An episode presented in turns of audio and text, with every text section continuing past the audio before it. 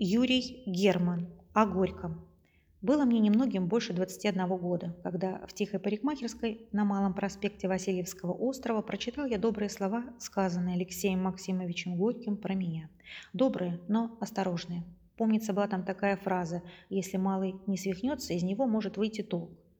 Не свихнется, недоуменно размышлял я. А почему, собственно, мне следует свихнуться?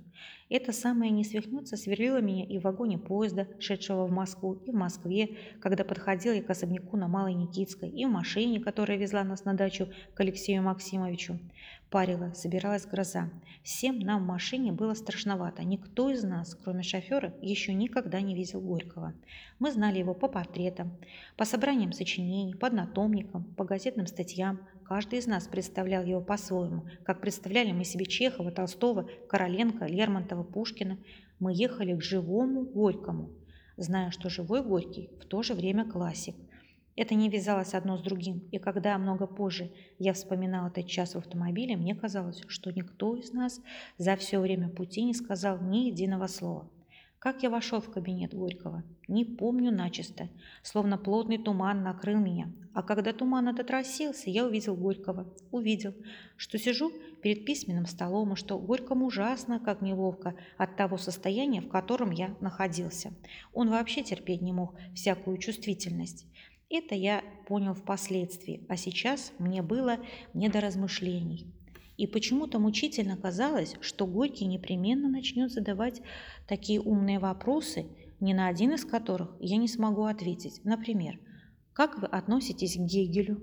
Но про Гегеля он меня не спросил. За большим, широко распахнутым окном бушевала летняя гроза, летели по ветру листья, сверкали длинные молнии. Зрелище было грозное и располагающее к значительным фразам о бессмертных красотах природы и различных ее явлениях. Но Горький грозы как бы даже и не замечал, а принялся расспрашивать меня заинтересованно и деловито, где и как я живу. Сдавленным голосом я сообщил, что на Васильевском, но Горькому не это было нужно. Оказалось, что интересовался он размерами моей комнаты, соседями и коммунальной квартирой в ее целом. Дверь моей комнаты выходила в кухню. Взаимоотношения владельцев примусов были сложные. Горький протянул мне листок бумаги, карандаш и предложил схематично эти взаимоотношения изобразить. Характернейшим жестом, разглаживая усы, он спрашивал. «Это против этой? А это нейтралитет?» Ах, она совместно с этой. Очень любопытно, чрезвычайно любопытно. И все вместе объединены против этой угловой? А угловая, что же, скажите на милость, какая храбрая дама, а у вас есть свой примус? И где он? Внезапно я заметила, что Горький спрашивал у меня, чем я питаюсь, и что я подробно, безо всякого смущения, совершенно позабыв, что передо мной живой классик, на эти вопросы отвечаю. Брюкву жарили на воде?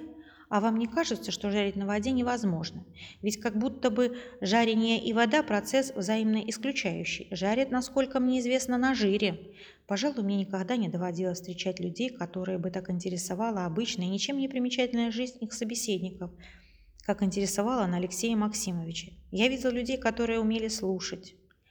Не раз видел таких, которые, разговаривая с другими, в основном слушали себя и сладко упивались производимым ими впечатлением. Я видел людей, слушающих умело, вежливо, но при этом думающих свои думы. Мне доводилось встречаться со многими людьми-слушателями, но никогда я не представлял себе, что человек может быть так искренне внимателен, так сочувственно и напряженно заинтересован, так искренне близок к своему собеседнику, как бывал Алексей Максимович.